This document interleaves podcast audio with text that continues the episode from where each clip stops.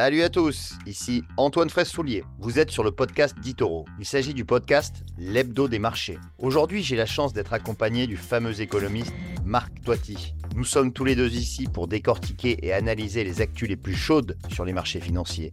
Alors, installez-vous confortablement, bouclez vos ceintures et c'est parti. Ce podcast est destiné à des fins d'information et d'éducation uniquement et ne doit pas être considéré comme des conseils d'investissement, une recommandation personnelle ou une sollicitation pour acheter ou vendre des instruments financiers. Ce document a été préparé sans tenir compte des objectifs d'investissement ou de la situation financière du particulier et n'a pas été préparé conformément aux exigences juridiques et réglementaires pour promouvoir des recherches indépendantes. Les performances passées ne préjugent pas des résultats futurs. Bonjour à tous, euh, bienvenue sur ce nouveau numéro euh, de l'Hebdo des marchés, le podcast euh, d'Itoro. J'ai le plaisir et l'honneur, comme deux fois par mois, d'accueillir Marc Toiti, économiste, président d'ACDFI. Salut Marc. Salut Antoine, bonjour à toutes et à tous, ravi de vous retrouver. Alors, euh, eh bien, on va cette semaine, hein, euh, donc avec Marc, hein, comme d'habitude, on, va parler sans langue de bois. On va aborder euh, des sujets suivants. On va parler de l'inflation. On sait que l'inflation aux États-Unis, en Europe, reste assez élevée. Et puis ensuite, on va justement, ça va découler sur les taux d'intérêt qui sont un petit peu repartis à la hausse cette semaine. Et enfin, on va terminer sur l'or. On va parler de l'or, hein, puisque l'or aussi a très fortement progressé la semaine dernière, et on va euh, se demander est-ce que c'est un rebond euh, qui est durable euh, ou pas. Mais effectivement, on va commencer par cette inflation qui, qui, qui, qui dure, hein, Marc. Ah oui, c'est vrai que beaucoup de mes confrères, ou même à la banque, dans les banques centrales, que ce soit aux États-Unis ou en Europe, on dit ça y est, l'inflation baisse. Ça fait mm. près de trois ans qu'on nous dit que l'inflation va baisser de façon continue. On voit que ce n'est toujours pas le cas, évidemment, parce qu'il y a toujours ces pressions inflationnistes qui se sont élevés, mm. et notamment aux États-Unis. On a eu la semaine dernière donc les chiffres de l'inflation américaine, donc on se maintient à 3,7% d'inflation. Ce n'est pas dramatique, mais on était autour des 3% il y a quelques mois. Et surtout, dans le même temps, quand on voit les indicateurs avancés de l'inflation, notamment les prix à la production, toujours donc aux États-Unis, eh bien là aussi, c'est reparti à la hausse. Donc, pas de panique, hein, dire, c'est clair qu'il n'y a pas de risque pour l'instant de, de, surinflation, d'hyperinflation, mais, mais ceci montre bien que la Réserve fédérale américaine n'a peut-être pas encore terminé complètement son travail, parce que je vous rappelle que l'objectif d'inflation aux États-Unis, c'est 2% pour la Réserve fédérale. Donc on remonte à 3,7%.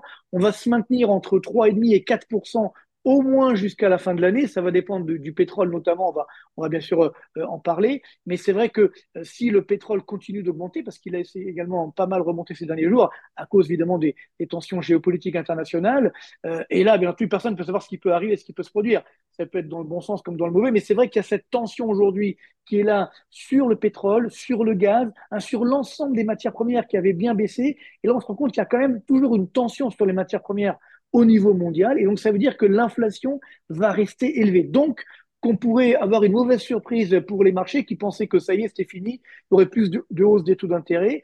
On peut avoir encore une petite hausse des taux aux États-Unis de 25 points de base, pas grand-chose, mais tout de même, et peut-être même en Europe, puisque c'est vrai que la zone euro dit que tout va bien dans le meilleur du monde, mais on a eu aussi les chiffres la semaine dernière de l'inflation française qui a été confirmée en hausse. Euh, donc on est sur un niveau de 5,7% aux normes euh, européennes. Mmh. L'inflation française est l'une des plus élevées aujourd'hui dans la zone euro. Donc ça montre bien que, attention, l'inflation n'est pas complètement jugulée et donc on pourrait avoir des mauvaises surprises, notamment euh, sur les taux d'intérêt des banques centrales. Oui, effectivement.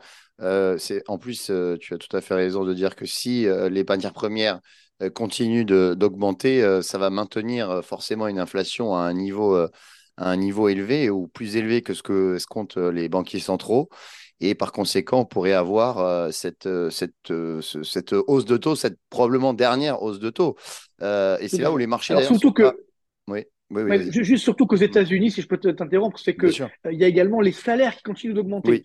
En, Europe, c'est bon, ça, ça, augmente aussi, mais ça reste mm. contenu pour l'instant. Aux États-Unis, ça augmente très fortement, avec un taux de chômage euh, qui reste bas. On a eu les créations d'emplois il n'y a pas longtemps qui sont toujours très dynamiques. Donc, on a un marché du travail qui est quand même très tendu aux États-Unis. Donc, c'est-à-dire que les salaires vont encore augmenter. Et là, on a quand même la, fameuse boucle euh, prix-salaire. C'est-à-dire comme les salaires augmentent, les entreprises, effectivement, répercutent sur les prix de vente, et ainsi de suite. Donc, ce qui veut dire que l'inflation va quand même rester élevée. Alors, elle repartira à la baisse beaucoup plus nettement, je pense, en 2024, parce qu'on a quand même un risque de récession au niveau mondial, dans la zone euro, etc. Mais jusqu'à la fin de l'année, il peut avoir encore cette tension inflationniste, et donc c'est les banques centrales seront obligées de réagir pour ne pas perdre en crédibilité. Alors justement, c'est vrai que le, marché n'est euh, pas encore convaincu à, 100%. C'est vrai que quand on regarde pour la, réunion de, du 1er novembre, euh, ça devrait être un statu quo. Le marché plutôt anticipe ça, mais c'est plutôt celle du 13 décembre où on, euh, mhm. vraiment c'est du 50-50. Et il est vrai que justement, après, quand on regarde les taux d'intérêt, on a eu quand même une flambée. Hein. il y a deux semaines, on est allé, allé jusqu'à 4,78 pour le 10 ans, 4,78% hein, pour le 10 ans américain petite accalmie la semaine dernière, mais là, ça repart. On est quasiment, aujourd'hui, eh on est à 4,74. Donc, voilà. tout à fait. C'est-à-dire qu'en fait, hmm. on, a quand même des tensions. je vous rappelle que le, taux monétaire aux États-Unis, il est à 5,5%.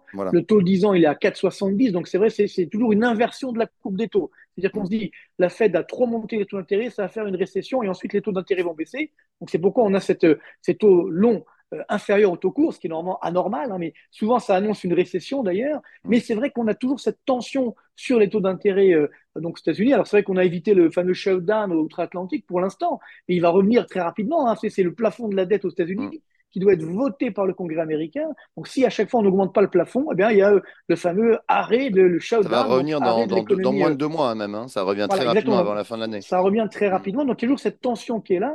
Et je vous rappelle que la dette publique américaine évidemment euh, extrêmement élevée, comme d'ailleurs en Europe, comme en France. Donc, c'est cette dette qui est toujours là et rien n'est fait pour inverser la tendance de la dette, que ce soit aux États-Unis ou en France, par exemple. Donc, ça veut dire qu'il y aura toujours une tension sur le taux d'intérêt euh, des obligations d'État. Et donc, ça, évidemment, c'est pas de, nature à favoriser les, marchés, parce que les marchés boursiers, quand les taux d'intérêt augmentent, ça fait baisser les coûts, effectivement, des obligations, également des actions. Donc, c'est pas de bonne, de bon augure. Mais c'est vrai qu'on risque d'avoir ces taux d'intérêt qui vont rester donc sur des niveaux élevés.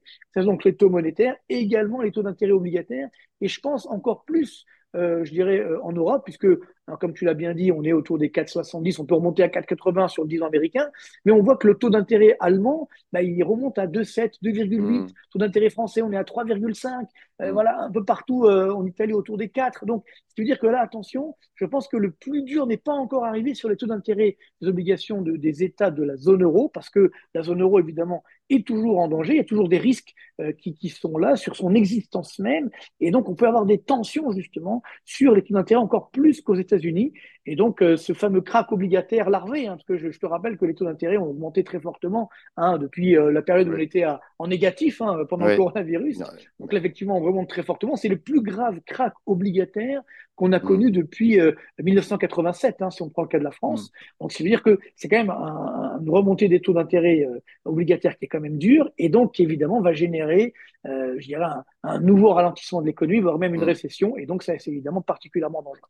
Alors, c'est vrai que malgré cette flambée quand même des, taux d'intérêt, on a quand même des marchés qui, euh, qui tiennent bien, hein, finalement, parce que le CAC 40 est encore au-dessus des 7000 points. C'est vrai qu'on pouvait euh, s'attendre peut-être à un recul plus marqué. Mais euh, effectivement, les, les, actions tiennent, tiennent plutôt bien. On va entrer en plus dans, le, dans les publications du, troisième trimestre. Hein, et on a commencé d'ailleurs la semaine dernière. On a vu que ce n'était pas bien brillant pour LVMH, hein, hein, qui a perdu 8% mmh ah sur la semaine. Euh, mais, ça a un euh, peu dérapé les marchés d'ailleurs. Oui, ça a un peu fait déraper les marchés. Euh, on, va, ça va accélérer, hein, ça va s'accélérer cette semaine. On a, on a Renault, Essilor Luxotica, L'Oréal aussi. Donc, on va suivre ça avec attention. mais on va parler de l'or, justement, l'or qui eh bien, avait connu un petit trou d'air il y a une dizaine de jours, mais qui remontait en flèche euh, vendredi dernier. Donc, est-ce que pour toi, c'est parce que c'est une valeur refuge avec le contexte géopolitique actuel, ou alors c'est un mouvement un petit peu plus, euh, voilà, plus consistant, on va dire? Ah, alors c'est vrai qu'on n'est pas encore au record absolu voilà. pendant le coronavirus, on était monté à 2050 mmh. euh, dollars l'once on est reparti à la baisse, c'est reparti à 2040 pendant le, la guerre en Ukraine. Donc là, pour l'instant, on est toujours, on n'a pas retrouvé la barre des 2000 euh, dollars l'once. Hein, bon, euh, sachant que, bien entendu, il y a toujours ces tensions qui sont là. On espère tous que ça va, évidemment, qu'on va éviter la troisième guerre mmh, mondiale. ça va s'arranger.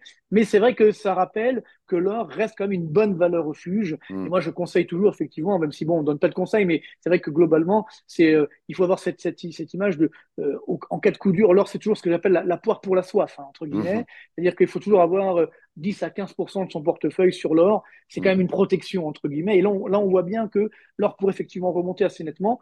Tu disais, tu parlais des résultats des entreprises. C'est vrai que les meilleurs placements sur le long terme, on les, connaît. Hein. c'est la bourse, évidemment, avec les dividendes, l'immobilier et l'or. Donc là, c'est vrai que mm. l'immobilier, c'est en train de, baisser un peu partout, notamment en France. Pense qu'on en parlera dans une prochaine vidéo parce que c'est assez important.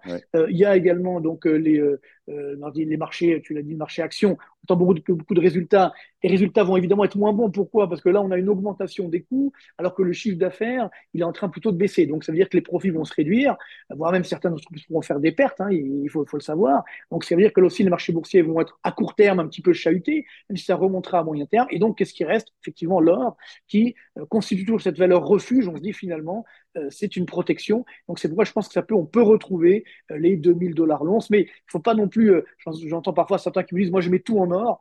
Bon, ah c'est très dangereux évidemment de faire ça, mm. puisque là, évidemment, mm. si demain, on espère tous, la situation géopolitique ça s'arrange, s'améliore, là, l'or repartira à la baisse. Mais quand même, on le voit bien hein, depuis, depuis, cette, depuis ce coronavirus. Vous voyez, on est entre 1800 et 2000 dollars. C'est-à-dire que ça se maintient quand même sur des niveaux élevés. Il n'y a, pas de, de forte mm. baisse des cours de l'or. Donc, ça montre bien que tous les investisseurs veulent quand même se protéger. Et donc, c'est pourquoi il faut garder encore une fois encore un petit peu d'or, d'or physique, même si on le peut, hein, ou d'or euh, papier. Ça, c'est chacun le fait comme, comme il souhaite. C'est vrai que c'est important pour euh, là aussi euh, se prémunir justement de, de, de tempêtes qu'on n'aurait pas prévues. Oui, de toute façon, c'est vrai que dans, dans l'investissement en général, il vaut mieux diversifier ses investissements. C'est très peu recommandable d'avoir un seul actif dans son portefeuille.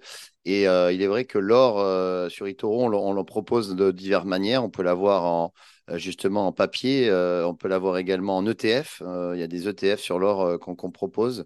Et, donc, c'est un bon moyen aussi de se, diversifier, c'est clair, justement dans des périodes compliquées comme actuellement.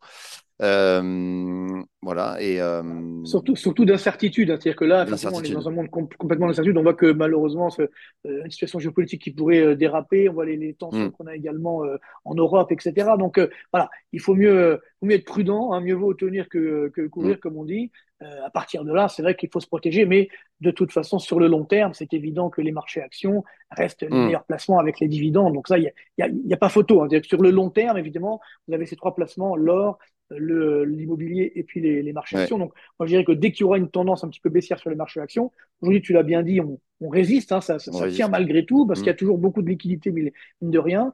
Euh, mais dès qu'il y a des phases de baisse, il faut se renforcer pour justement, sur le long mm. terme, avoir des, euh, des bonnes nouvelles à venir.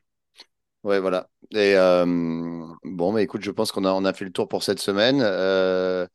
Merci, euh, merci Marc. Euh, c'est toujours euh, un plaisir de, t'écouter. Et puis, on, merci à vous de nous avoir écoutés.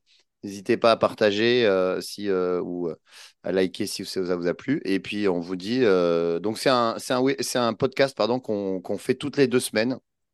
Voilà. Tout à fait, avec grand plaisir. C'est voilà, c'est nouveau. Je suis très content mm. effectivement de, de faire ces, ce partenariat avec Itoro. Donc voilà, pour essayer justement de, bah, de, de de, dresser des perspectives, on va dire, mmh. indépendantes, euh, justement sans langue de bois, sur l'économie, sur les marchés. Ça, c'est important de dire. Après, évidemment, chacun s'ajuste, mais c'est très important justement de, dire ce qui est en train de se passer d'un point de vue économique, de voir la réalité économique en face et de, de réagir en conséquence. Faut justement être toujours des gagnants des, crises, parce qu'il y aura toujours des crises, hein, que ce soit dans le passé ou dans le futur. On en aura encore forcément, malheureusement. Donc, euh, mais on peut être euh, des gagnants de ces crises si on voit ces crises comme des phases d'opportunité. C'est ça. Merci et à très bientôt. Salut. À très bientôt. Vous d'écouter Digest et Invest, le podcast d'Itoro. Pour plus d'informations, veuillez vous rendre sur itoro.com.